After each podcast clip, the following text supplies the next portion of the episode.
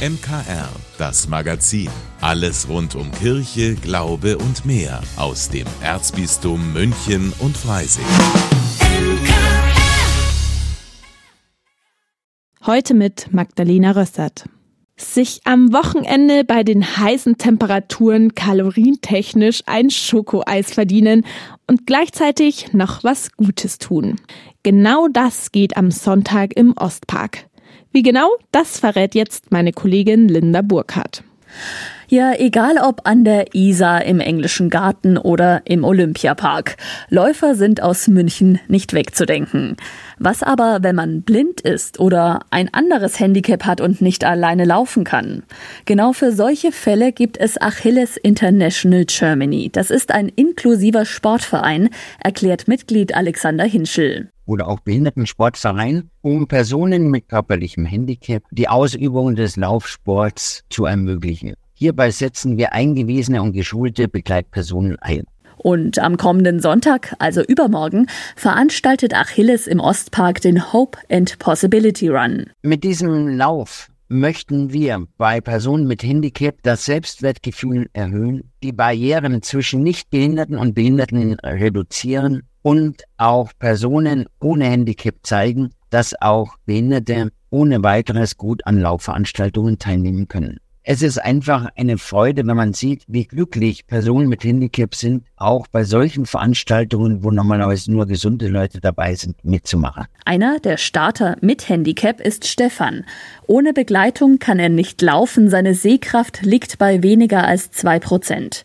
Er freut sich schon auf den Startschuss am Sonntag gerade bei großen Läufen steigt dann schon richtig die Euphorie beim Start und mein Guide und ich, wir feuern uns gegenseitig an und dann geht's los. Und während dem Lauf wird man oft angefeuert. Das ist einfach echt ein super Gefühl und mit den Guides, ich empfinde es auch überhaupt nicht als Last oder so. Das ist wie mit Freunden laufen. Das macht sehr viel Spaß und ich konnte als Sehender nie laufen, erst als ich blind geworden bin. Zuvor hat ihm einfach die Motivation gefehlt, erzählt er.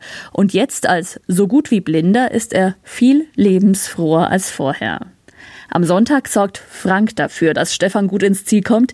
Er ist einer der Guides, also der Begleitläufer bei Achilles. Es fühlt sich super toll und schön an, Personen zu begleiten, die nicht sehen können, da sie ja auch auf Guides angewiesen sind. Und es ist von vornherein ein Vertrauensverhältnis vorhanden, gegenseitig. Und man erfährt so viel während dem Laufen von einer Person und es ist einfach ein schönes Erlebnis. Und Frank sagt, auch wenn man sich das vielleicht super kompliziert vorstellt, so schwer ist das mit dem Begleiten gar nicht. Man stellt sich auf die Person ein, man ist ja immer mit einer Binde verbunden und dann sagt man diverse Sachen an, also ob jetzt ein Kopfsteinpflaster kommt, ob Pfützen kommen, wie der Untergrund ist, wie weit es noch ist, die Richtungen rechts oder links. Ansonsten ist es überhaupt nicht schwierig und ich glaube, das kann jeder, der mit Menschen umgehen kann, einfach loslaufen und Spaß haben. Und genau darum geht es bei Achilles. Und das ist auch das Ziel jetzt am Sonntag. Alle sollen Spaß am gemeinsamen Hobby haben, den Lauf genießen und sich im Ziel dann miteinander freuen. Wer jetzt Lust bekommen hat, anmelden können Sie sich für den Hope and Possibility Run im Ostpark noch bis morgen Abend online und am Sonntag zwischen 8 und 9.30 Uhr dann vor Ort. Es gibt unterschiedliche Distanzen zwischen zweieinhalb und zehn Kilometern. Da ist also auf jeden Fall für jeden was dabei. Jeder Starter bekommt ein Shirt und die Startgebühr geht zu 100 Prozent an den Behindertensport. Wenn man so ein bisschen aufs Land rausfährt, sieht man schon die Wälder und Felder, um die sich die Landwirte täglich kümmern. Meistens ist es ja eine ganze Familie, die auf einem Bauernhof zusammenhilft und lebt. Weil es da schon mal zu Konflikten kommen kann, gibt es im Erzbistum München und Freising eine eigene Beratungsstelle, die bäuerliche Familienberatung. Peter Bartlechner leitet die und hat meiner Kollegin Hanna Wastelhuber für die neue Folge von Total Sozial seine Arbeit gezeigt. Hanna, was genau macht so eine bäuerliche Familienberatung denn? Die bietet psychosoziale Beratung an für Menschen, die in der Landwirtschaft tätig sind und zum Beispiel Depressionen oder familiäre Konflikte haben. Peter Bartlechner selber ist die meiste Zeit mit dem Auto im ganzen Erzbistum unterwegs und fährt auf die Bauernhöfe. Die Betroffenen haben sich dann vorher bei ihm gemeldet und um Hilfe gebeten, weil sie zum Beispiel wegen der Hofübergabe in den Streit geraten sind. Und Peter Bartlechner versucht dann gemeinsam mit seinen Gesprächspartnern Lösungen zu finden. Aha, für andere Berufsgruppen gibt's ja nicht unbedingt eine eigene psychosoziale Beratung. Warum braucht's denn das in der Landwirtschaft? Die gleiche Frage habe ich Peter Bartlechner auch gestellt und er hat dann nochmal betont, dass in der Landwirtschaft die Verdichtung von Arbeit, Familie und Privatleben einfach nochmal krasser ist. Das Leben in der Landwirtschaft ist was sehr, sehr Spezielles. Es gibt kaum noch Bereiche, in denen mehrere Generationen tatsächlich miteinander leben und arbeiten. Auch diese Hofübergabesituationen immer mehr sind auch ungeklärt. Deswegen glaube ich, ist es schon sehr hilfreich, eine eigene Beratungsstelle zu haben. Dieses Leben und Arbeiten am Hof ist einfach wirklich ein eigener Kosmos und daraus bedingen sich zum Beispiel auch unterschiedliche Abhängigkeiten, zum Beispiel von Frauen, aber auch von Männern, die sagen, ja, ich mag vielleicht jetzt weggehen vom Hof oder ich entscheide mich gegen die Hofübergabe. Das verändert natürlich die Lebenssituation enorm. Okay, das klingt einleuchtend. Du hast Peter Bartlechner ja bei seiner Arbeit begleitet. Warst du denn auch tatsächlich auf einem Bauernhof? Ja, tatsächlich. Obwohl es ja gar nicht mal selbstverständlich ist, dass eine Familie da offen darüber spricht. Weil oft ist die Scham so groß, dass sogar der Anruf bei der Beratungsstelle eine Herausforderung ist. Ich durfte aber bei einem Gespräch mit dem Landwirt Michael und seiner Familie dabei sein. Bei denen gibt es nämlich einen Konflikt zwischen der älteren und der jüngeren Generation. Michael hat es so beschrieben. Hauptsächlich war es eigentlich der Konflikt dann am Anfang zwischen meiner Frau und von meinem Papa die Frau. Da ist eigentlich losgegangen, dass da einfach Differenzen da waren und ja, irgendwie auch die Aufgabenverteilung am Hof vielleicht nicht ganz geklärt war und auch bei mir und beim Papa vielleicht das nicht ganz ausgesprochen war. Ja, und da einfach auch keiner so richtig den rechten Weg dann halt irgendwie eingelenkt hat und dann hat sich das eigentlich immer verschlechtert und sowas wird dann ja irgendwann einfach dann auch zum Streit. Da haben wir dann irgendwann gesagt, das müssen wir uns irgendwas einfallen lassen, weil sonst haben wir ein Problem.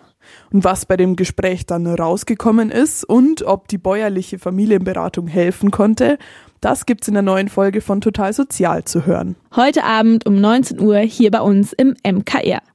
Und wenn Sie das verpassen, nachhören können Sie die Folge zur bäuerlichen Familienberatung auf unserer Homepage unter mk-online.de oder Sie abonnieren Total Sozial einfach überall, wo es Podcasts gibt. Es ist eine echte Sensation.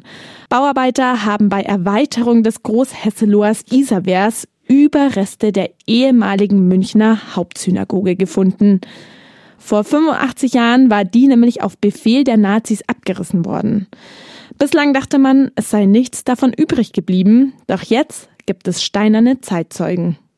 Der Direktor des Jüdischen Museums in München, Bernhard Purin, war einer der ersten, die über den ungewöhnlichen Fund informiert wurden. Ja, das war schon eine große Überraschung, weil man hat immer gerätselt, wo die Abbruchteile von der Synagoge verblieben sind und hat nie was dazu herausgefunden. Zwei bis acht Meter tief mitten in der Isar lagen die großen Trümmer. Teilweise sind sie kunstvoll verziert und tragen hebräische Schriftzeichen.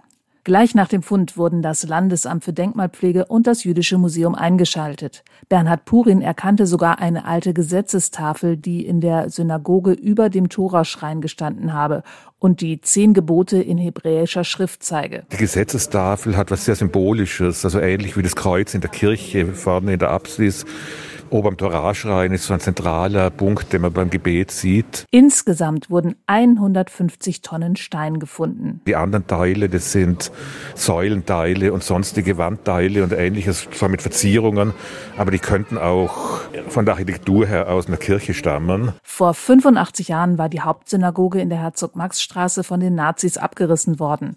Und zwar bereits im Juni, also noch vor der Reichspogromnacht vom 9. November 1938. Für den Direktor des Jüdischen Museums ist es ein bewegender Moment, nun vor den Überresten zu stehen. Wir haben zwar viele Fotos und Darstellungen von der ehemaligen Hauptsynagoge, aber wenn man vor diesen Steinen steht, hat es natürlich eine ganz andere Aura, auch wenn sie zerstört sind. Aber es zeigt gleichzeitig auch in ihrer Zerstörung, was 1938 hier in München passiert ist. Münchens zweite Bürgermeisterin Katrin Habenschaden versicherte, dass die Stadt bei der weiteren Sicherung des Sensationsfundes helfen werde. Dieser Fund ist wirklich eine Sensation und ist auch von wirklich unschätzbarem Wert für die Münchner Stadtgeschichte. Der Abriss der Synagoge durch die Nazis vor 85 Jahren, das war einer der schwärzesten Tage Münchens. Und es ist deshalb unsere historische Verpflichtung, die Funde zu sichern, der jüdischen Gemeinde zurückzugeben. Und deshalb wird die Stadtverwaltung, das Landesamt für Denkmalpflege dabei auch bestmöglich unterstützen. Denn dort, wo die Überreste jetzt liegen, können sie nicht bleiben, weiß auch Bernhard Purin. Weil die die Steine den weiteren Fortgang der Baustelle behindern, werden die von den Stadtwerken auf ein anderes Stadtwerkgelände umgelagert, wo sie dann auch besser zugänglich sind. Und wir schätzen es so, dass es anderthalb bis zwei Jahre dauern wird, bis man durch das Material in wissenschaftlicher Weise durchgegangen sein wird und dann ein klares Bild zeichnen kann. Davon, was von der ehemaligen Münchner Hauptsynagoge übrig geblieben ist. Brigitte Strauß für das MKR. Wer in seinem Leben Sünden begangen hat, der kommt nach seinem Tod erstmal ins Fegefeuer. Das wird einem ja gerne mal so vermittelt, aber was bedeutet das eigentlich? Mehr dazu jetzt in unserer Rubrik Stichwort Kirche. Stichwort Kirche. Heute das Fegefeuer, erklärt von Pfarrer Andreas Zach. Zunächst einmal hat man früher daraus eine große Drohbotschaft gemacht. Da gibt es diese Bilder, wo Menschen in einem Feuer sitzen furchtbar leiden und verschmerzte Gesichter haben und oben dann das himmlische Licht erblicken. Das ist sehr, sehr schade, denn für mich ist das Fegfeuer ein positiver Begriff, wenn auch die Sache, die dahinter steckt, nicht sehr angenehm ist. Jeder Mensch von uns trägt hoffentlich Liebe in sich. Und diejenigen Menschen, die viel geliebt haben, die können halt Gott sehr schnell begreifen und ihn an ihrem Lebensende sehr schnell auch als das Liebewesen begegnen.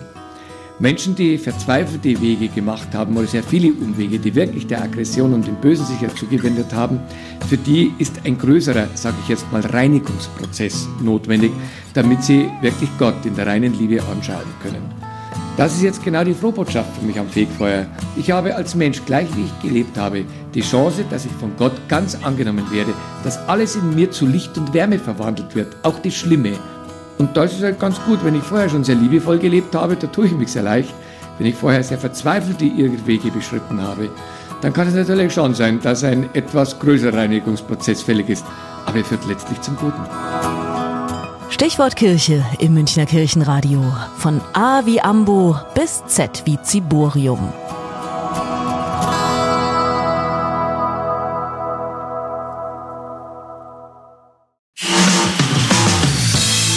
Dank, dass Sie sich unseren Podcast MKR, das Magazin des Münchner Kirchenradios, angehört haben. Wir freuen uns, wenn Sie unseren Podcast abonnieren und in der Podcast-App Ihrer Wahl bewerten. Am liebsten natürlich mit fünf Sternen. Wir haben auch noch viele andere schöne Podcasts. Diese finden Sie unter münchnerkirchenradio.de und überall, wo es Podcasts gibt. MKR, wir machen Ihren Podcast. MKR, mehr Tiefgang für den Süden.